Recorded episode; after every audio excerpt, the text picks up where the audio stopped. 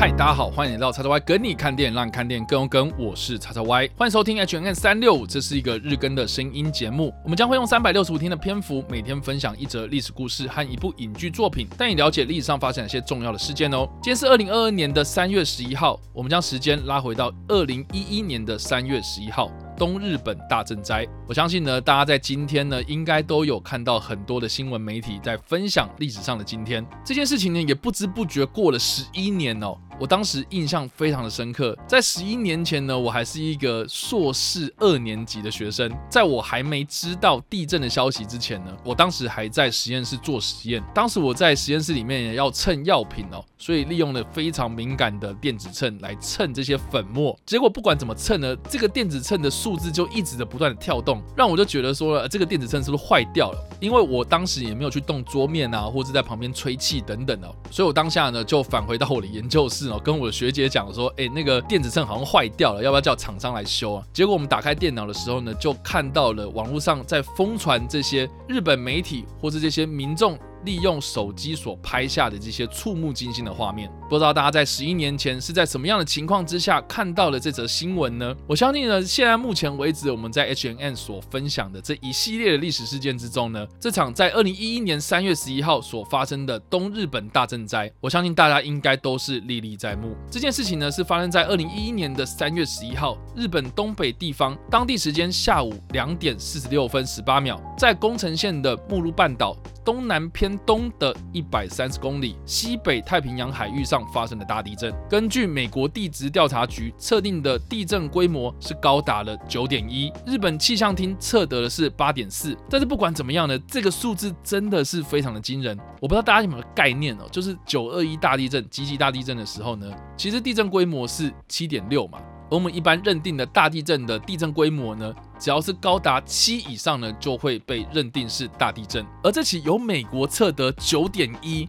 日本测得八点四，不管怎么样，这个数字上呢，都是日本有史以来地震规模最大的强烈地震。而且呢，因为震央是在海上，地震之后所引发的巨大海啸，也造成了日本东北海岸地区极大的损害，甚至还造成了福岛第一核电厂的严重意外事故，是国际核事件分级之中最严重的七特大事故，让日本承受了有史以来死伤最为惨重、经济损失最严重的复合式灾害。这次的地震所引发的复合灾害呢，让日本以及世界各国重新的思考未来的救灾方式以及灾后重建等等的问题。日本学界呢，也对于建筑物的传统防震或是耐震，转变为以柔克刚的隔震概念，也从过去的硬体设施的防灾，转变为适应灾害的减灾思维。也就是说呢，我们人类过去都是以人定胜天的概念，将这些建筑物盖得越坚固越好，甚至用法规的方式来规定这些建。筑物的强度或是建筑的规范，但是在经过一连串的复合式灾害之后呢，不管是一般的建筑或是公共设施上，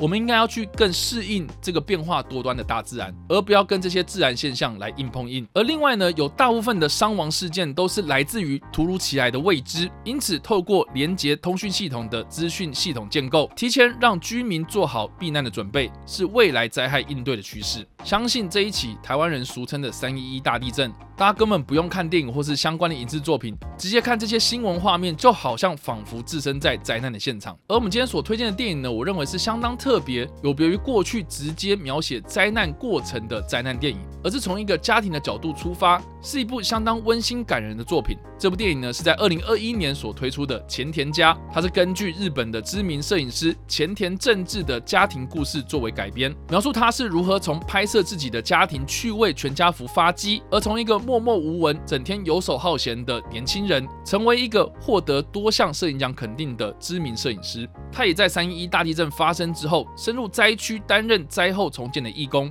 协助当地的居民从海啸损毁的房屋之中找到许多失去主人的相片，并且物归原主。这部电影呢，它透过日本平民家庭和摄影师的成长故事，来描述了有关于家庭价值以及摄影创作的真正意义。我认为呢，同样身为是喜欢拍照的人来说，这部电影真的是一部非常励志而且温暖的作品。它也同时提供了日本在后三一一震灾的时代心灵层面的重建工作上下了一个非常温暖的注解。透过摄影来记录下过去的美好，也另类呼吁着人们要汲取灾害的教训，而勇敢的往前继续的迈进。好啦，以上呢就是我们今天所介绍的历史事件——东日本大震灾，以及我们所推荐的电影《前田家》。不知道大家在听完这个故事之后有什么样的想法，或是没有看过这部电影呢？都欢迎在留言区帮留言，或在首播的时候来跟我们做互动哦。当然呢，如果喜欢这部影片或声音的话，也别忘了按赞、追踪我们的脸书粉丝团、订阅我们 YouTube 频道、IG 以及各大声音平台，也别忘了在 Apple Podcast 三十八里百上留下五星好评，并且利用各大的社群平台推荐和分享我们的节目，让更多人加入我们的讨论哦。以上呢就是我们今天的 H N 三六，希望你们会喜欢。我们下次再见，Bye.